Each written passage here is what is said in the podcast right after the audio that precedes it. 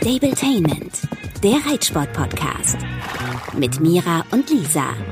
Hallo zusammen. Hello.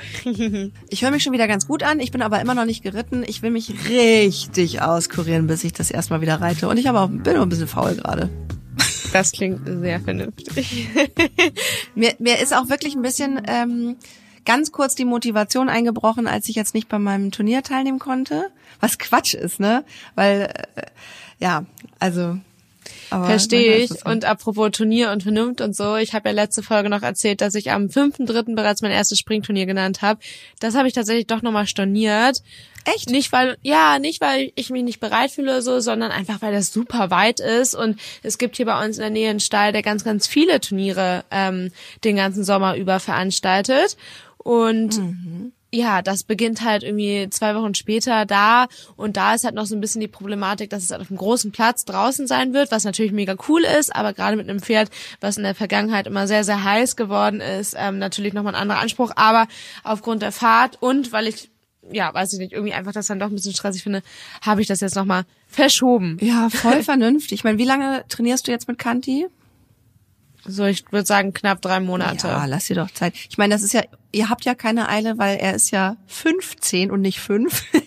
Der muss sich ja jetzt nicht ja, beweisen. nee, es ist ja auch nur nur Spaß und so weiter. Nur ähm, ich dachte halt lieber einmal früh fahren, damit wir halt sehen, wo die Problematik ist. Aber zwei Wochen später ist dann auch egal und dafür mit weniger Stress. Ähm, was ich halt so ein bisschen im Kopf dabei hatte, ist, dass ich mit Samba ja echt ein bisschen gucken muss, weil echt nicht mehr viel ausgeschrieben ist.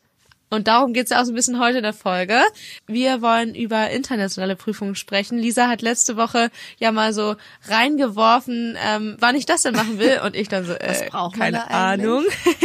Dementsprechend haben wir uns da mal einen Experten gesucht. Und ähm, ja, ich habe jetzt mit Samba schon ja direkt zweimal genannt, weil eben nicht viel ausgeschrieben ist. Aber mal sehen, international vielleicht ja mehr.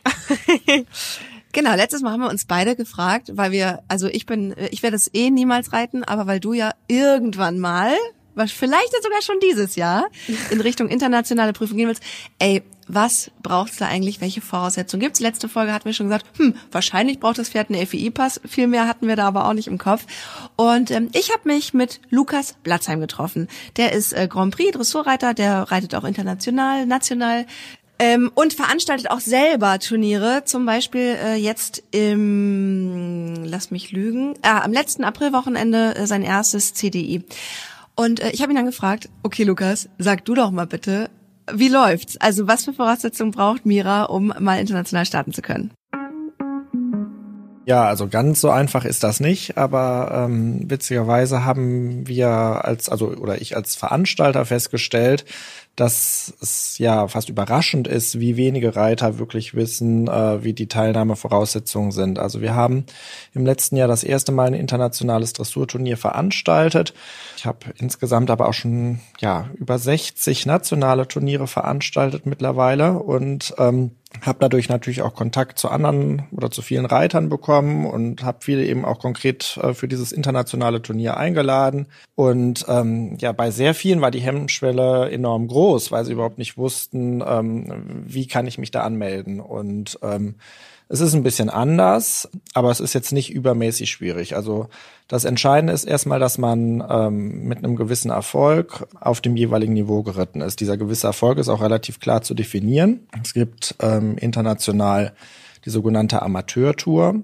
Das kann in unterschiedlichsten Klassen ausgeschrieben werden. Die kleinste Klasse, das ist dann immer so ein bisschen frustrierend für die meisten, ich sag mal, ländlichen äh, Dressurreiter. Die kleinste Tour ist ähm, auf St. Georg und Inter 1 Niveau. Also okay. äh, Ne? Dann gibt's die mittlere Tour, das ist dann so Inter A, Inter B, Inter 2 Niveau. Und ähm, dann die große Turnier, das, äh, Tour, das ist der Grand Prix Sport.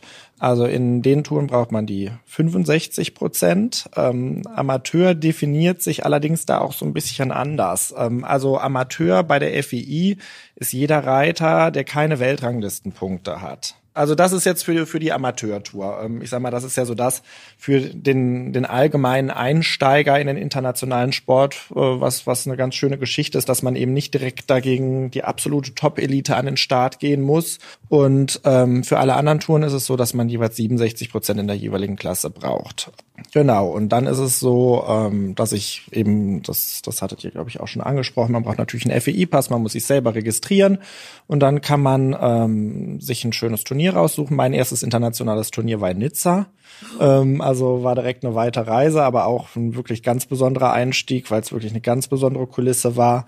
Und äh, dann kann man übers DOKR, also das Deutsche Olympische Komitee für Reiterei, nennen. Das geht noch recht manuell, also das wird auch immer von, den, von, von dem DOKR und den Bundestrainern freigegeben, ähm, dass man jeweils an den Start gehen darf und dann kann die Reise losgehen. Aber sehr viel mehr ist es eigentlich gar nicht sehr beruhigend, dass er sagt, dass viele das Problem haben und äh, die Hemmschwelle da groß ist, international ja das erste Mal zu reiten, weil es halt einfach unbekannt mhm. ist, was es da für Voraussetzungen gibt. Letztendlich scheint das ja nicht ganz anders zu sein als national auch. Ne? Wenn man sich da hochstufen lassen will, eine höhere Leistungsklasse, da braucht man ja auch eine Platzierung bis zu einer bestimmten Wertnote, ich glaube ab 6,5 oder so. Und halt ah. mit Platzierung zählt es.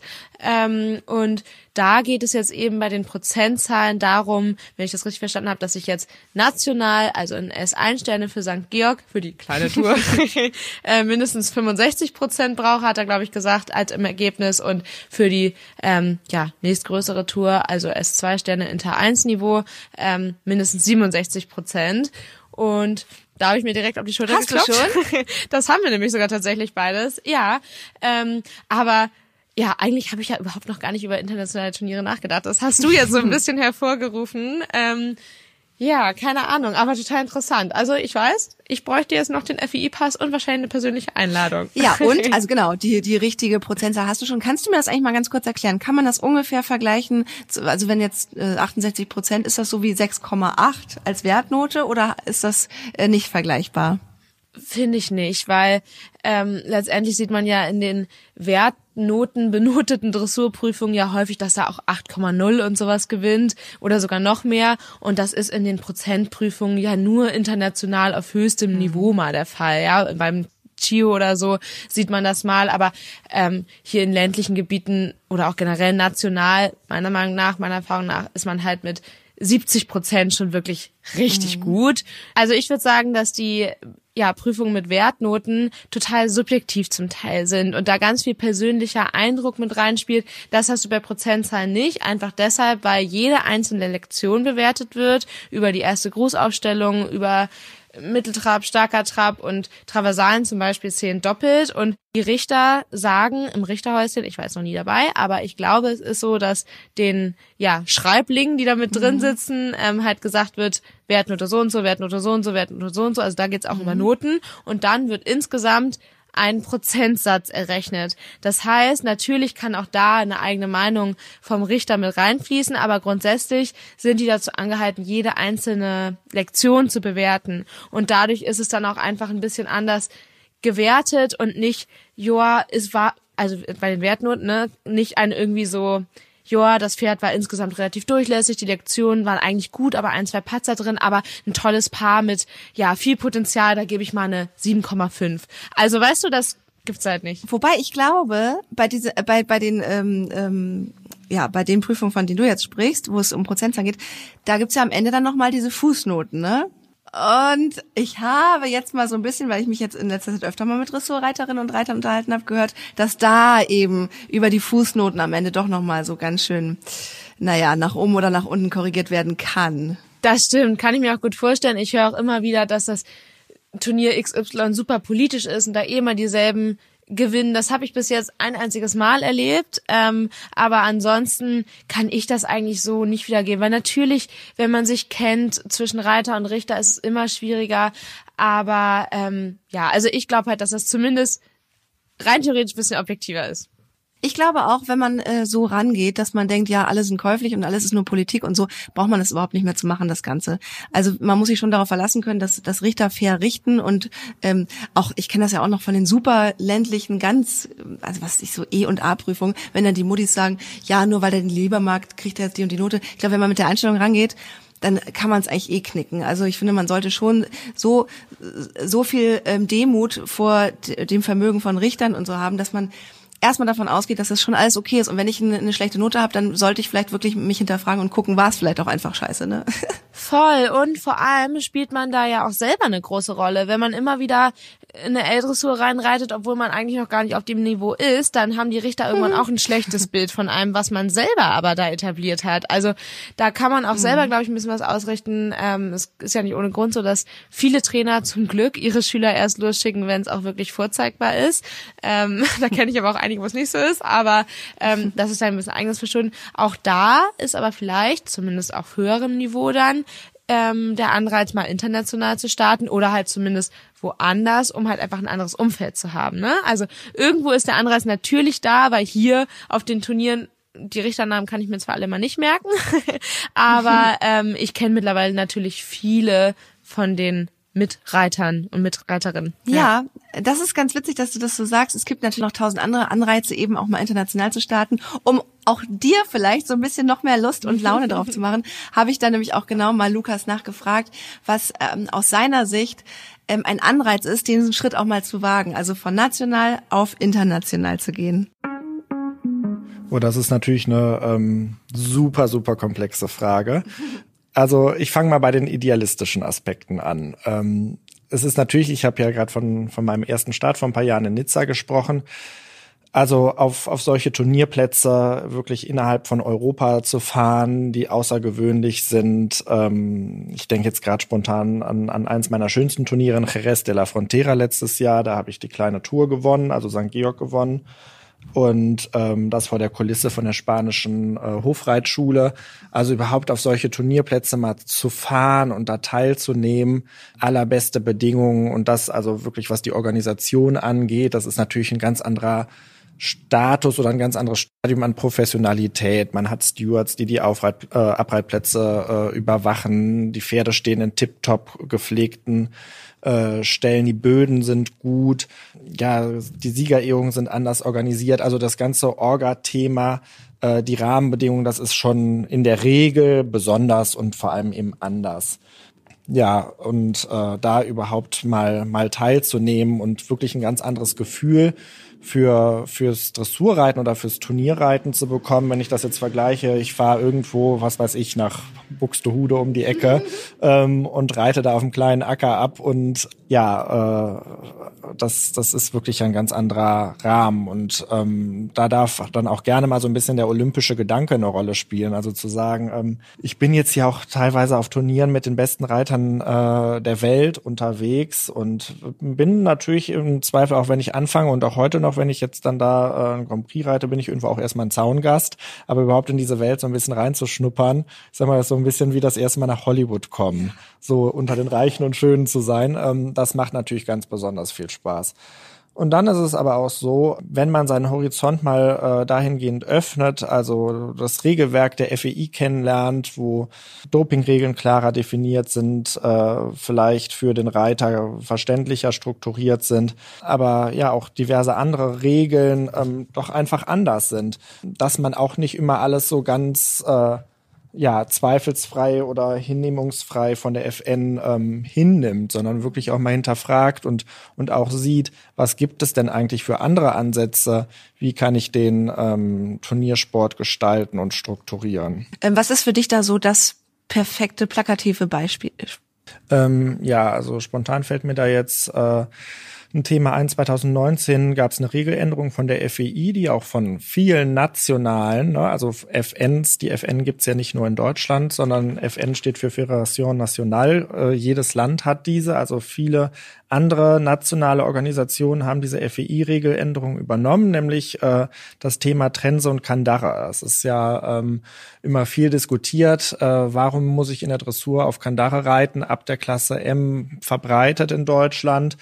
Ähm, so ist es also so, dass die FEI zum Beispiel entschieden hat, dass bis CDI 2 Sterne Niveau, das kann im absoluten Ausnahmefall mal äh, Inter 2 und Grand Prix ist, aber in der Regel so dieses Inter A, Inter B Niveau, ähm, darf ich also frei entscheiden. In allen Jugendprüfungen, in Jungpferdeprüfungen, also bei den siebenjährigen Pferden, in Amateurtouren, in der kleinen Tour kann ich entscheiden, reite ich mein Pferd auf Trense und Kandara. Und das ist sowas, ähm, also ich selber hatte mal den Fall, ähm, ich hatte mein erstes Pferd, das ich äh, auf drei Sterne Niveau geritten habe. Ähm, das war immer total unzufrieden auf Kandare und ähm, ja, war unschöner im Maul, hat dann teilweise auch äh, die Zunge gezeigt und auf Trense war das nie der Fall. Das Pferd war das zufriedenste Pferd und ich selber reite all meine Pferde auf Trense und ähm, finde das total schade, dass man eigentlich da so eingenordet ist in Deutschland, dass man sagen muss, ich muss jetzt die Pferde auf Kandare reiten. Und ähm, das ist zum Beispiel so eine Freiheit, ähm, die ich total schätze. Und ähm, ja, in Deutschland wird dann diskutiert, warum wird die Regel nicht übernommen wie in den Nachbarländern. Und ähm, dann heißt es ja, das ist Tradition, ähm, es fehlt die Vergleichbarkeit. Ich meine, wir haben ja eine Mini-Öffnung erlebt, dass zum Beispiel Dressurreiterprüfung oder auch Jungpferdeprüfung bis, also auch Jungpferde S, auf Trense geritten werden dürfen. Die müssen aber dann explizit so ausgeschrieben werden. Sprich, alle Pferde gehen dann auf Trense, aber ich habe nicht die freie Wählbarkeit. So, und ähm, ich meine, im Springsport ist das auch möglich. Äh, da habe ich zwar keine subjektive Bewertung, wobei ein Stilspringen genau genommen ja auch, wenn ich gerade so drüber nachdenke. Aber letztendlich, wie machen es denn die anderen Länder? Sind die Richter bei der FEI oder in anderen Ländern besser geschult, besser ausgebildet, frage ich jetzt mal so ein bisschen frech. Also ich verstehe es nicht, äh, warum, warum solche Regeländerungen gerade zum Wohl der Pferde ähm, in Deutschland nicht möglich sind. Und da gibt's viele kleine Beispiele. Es gibt natürlich auch Sachen, äh, die vielleicht in Deutschland, also in der Deut bei der deutschen FN, besser organisiert sind als bei der FEI, wobei ich sagen muss, mir fällt gerade spontan nichts ein. Aber ähm, ja, es gibt schon so ein paar Abweichungen, die einen als Reiter doch äh, aufmerksam machen, dass der Horizont sehr viel größer ist als als das regionale Reiten. Da kann ja. wahrscheinlich die deutsche FN noch mal ein bisschen nachlegen, meinst du?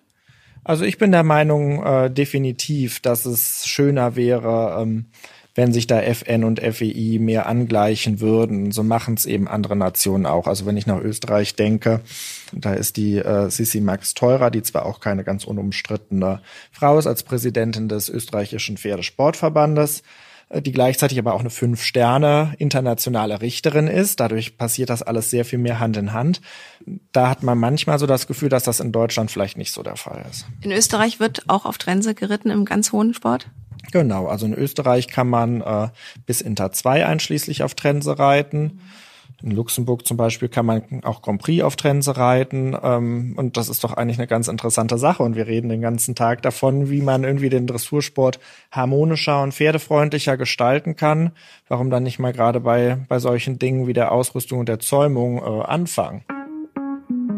Ich find's mega sympathisch, was er erzählt. Und ja, passt ja auch total zu unserer Einstellung, würde ich sagen, dass er das so ein bisschen kritisiert, wenn ich das richtig verstanden habe, dass zum Beispiel Trensenprüfungen national in Deutschland noch ein großes Problem sind auf höherem Niveau. Ich muss sagen, so ein bisschen kann ich den Ansatz der fehlenden Vergleichbarkeit verstehen, weil es irgendwie doch nochmal ein bisschen andere Einwirkung ist, unter Umständen gar nicht gewollt, aber ja, irgendwie finde ich das eigentlich ja, weiß ich nicht, von meiner Seite aus okay, dass es da nicht beides erlaubt ist, aber genau, ich finde halt seit letztem Jahr hat sich schon einiges getan, dass es überhaupt mehr Trensenprüfungen äh, auf S1-Sterne-Niveau gibt, also höher geht das ja in Deutschland nicht, aber mhm. es gibt ab und zu mal eine Trensen-S und das finde ich cool, aber es gibt noch nicht besonders viel, aber ich bin mal gespannt, wie das dieses Jahr ist. Wie ist es bei Samba? Meinst du, du könntest den auch bis in was ist ich, in die, in die höchsten Prüfungen auf Trense reiten? Ja, ziemlich sicher. Also das schwankt tatsächlich immer mal. Ähm, jetzt am Anfang des Winters, als er so ein bisschen sehr on fire war, da bin ich ganz froh, wenn ich ihn dann auch mal auf Kandare reite, weil ich einfach ähm, damit aber viel mehr gehemmt bin, dann gegebenenfalls mal mehr einzuwirken, was ich nicht bräuchte. Also das ist so das Gegenteil der Fall. Ne? Eigentlich denkt man ja, damit hat man mehr ähm, Einwirkung, aber ich persönlich bin damit noch vorsichtiger und ziehen bringt halt eh nichts. Dementsprechend, ähm, genau, also ich, mit Samba kann ich auf jeden Fall auch in der Trensen S reiten. Ähm, bei ihm ist es witzigerweise so, dass ich im Trab zum Beispiel viel lieber auf Trense reite und im Galopp manchmal das Gefühl habe, dass es auf Kandare irgendwie er das besser annimmt. Aber grundsätzlich bin ich natürlich super happy darüber, dass er mit Weder noch Probleme hat. Ich kenne einige, dessen Pferde auf Kandare besser laufen, auch einige, die auf Kandare gar nicht erst reinreiten brauchen, wie der Lukas auch erzählt hat, so ungefähr. Und da haben wir zum Glück kein Problem. Ich persönlich muss aber gestehen, dass ich es irgendwie noch ein bisschen, ja, unschick finde, ohne Kandare in eine Dressurprüfung reinzureiten. Es mag vielleicht vielen Olis, sag ich mal, so gehen mit dem fehlenden Zylinder jetzt, was ich total super finde, dass da eine Helmpflicht eingeführt wurde. Aber ich weiß nicht, irgendwie war das früher schon so, dass, ah, die hat eine Kandare, okay, die reitet mindestens M. So, weißt du, was ich meine? Du meinst, dass, dass, dass der Anblick einer Kandare bei dir einen, einen, einen edleren ähm, Glanz in den Augen weckt. Ja, auch wenn ich natürlich auch voraussetze, dass man auf Trense mhm. das Pferd reiten kann und das im Training auch überwiegend sollte, aber irgendwie ist das bei mir noch im Kopf. Nichtsdestotrotz wäre ich auf gar keinen Fall Gegner ähm, von Trensenprüfungen, bin auch schon mal eine geritten und ähm, würde es auch wieder tun. Und wenn es das mehr gäbe oder auch, weiß ich nicht, internationale Prüfungen geben würde, würde ich das total cool finden. Ja, finde ich auch. Vor allem auch, äh, weil eben das, was ja Lukas auch meint, es eben auch, glaube ich, echt viele Pferde gibt, die sich unwohl mit Kandare fühlen. Ja, zu Recht.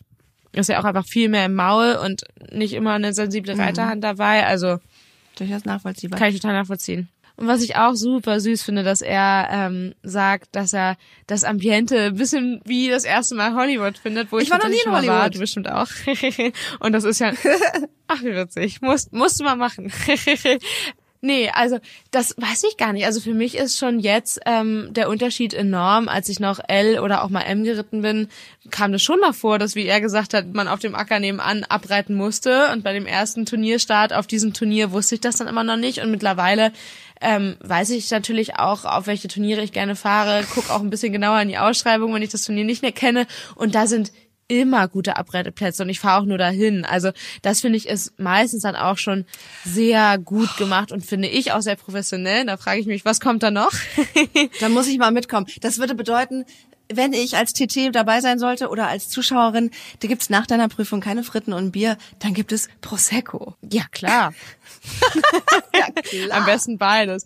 Was mir jetzt gerade noch eingefallen ist, wo er von den Distanzen gesprochen hat, wo er ganz war, ähm, das würde mich persönlich echt abschrecken und impliziert ja auch, dass es auf jeden Fall Übernachtungsturnier ist. Ne? Das wäre ja mhm. meistens so, also alle Standpunkte, wo internationale Turniere von hier aus, von mir aus erreichbar sind, heißt, wir müssen dort übernachten. Und das ähm, ja, bringt mich aktuell noch so ein bisschen in Zwiespalt. Mein Trainer wollte auch unbedingt, dass wir mal wohin fahren.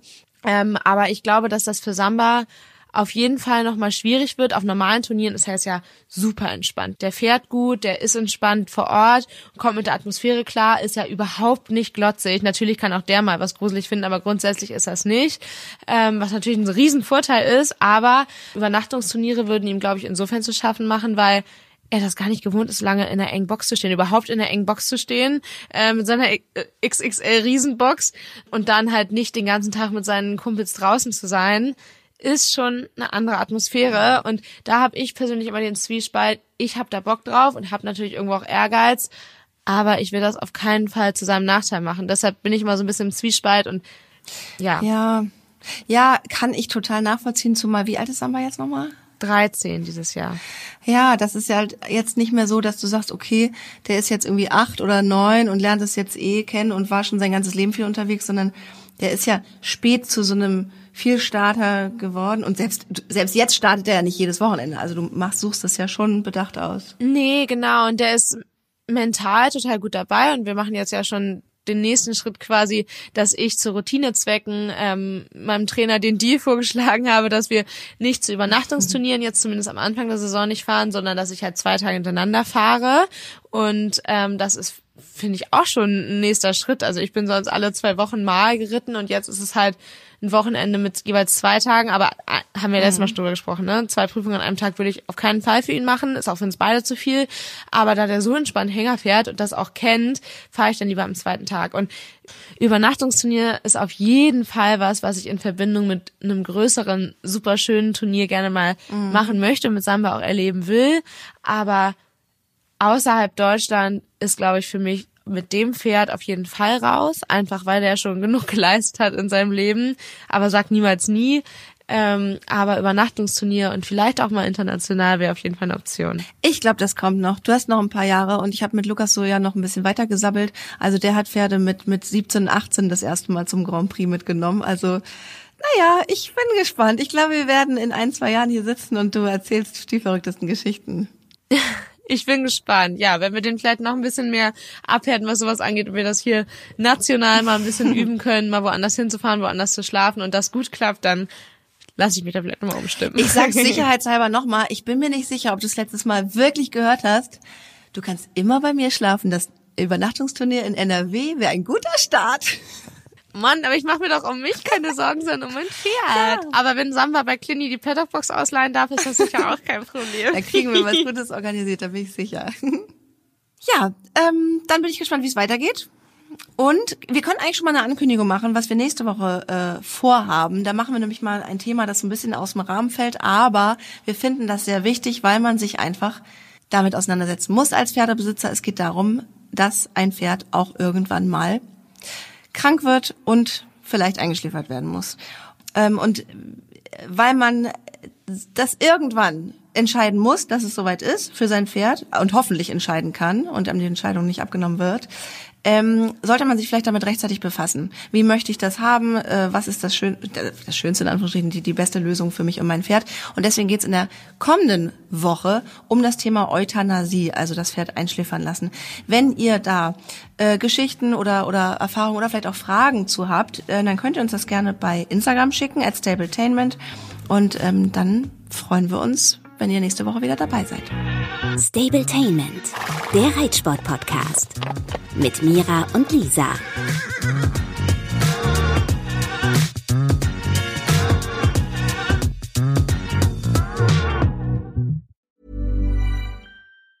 Planning for your next trip? Elevate your travel style with Quince. Quince has all the jet-setting essentials you'll want for your next getaway, like European linen premium luggage options, buttery soft Italian leather bags, and so much more. And it's all priced at 50 to 80% less than similar brands. Plus, Quince only works with factories that use safe and ethical manufacturing practices. Pack your bags with high-quality essentials you'll be wearing for vacations to come with Quince. Go to quince.com slash trip for free shipping and 365-day returns. Hi, I'm Daniel, founder of Pretty Litter. Did you know cats tend to hide symptoms of sickness and pain? I learned this the hard way after losing my cat, Gingy. So I created Pretty Litter, a health monitoring litter that helps detect early signs of illness by changing colors, saving you money and potentially your cat's life. Pretty Litter is veterinarian developed, and it's the easiest way to keep tabs on your fur baby's health right at home. Go to prettylitter.com and use code ACAST for 20% off your first order and a free cat toy. Terms and conditions apply. See site for details.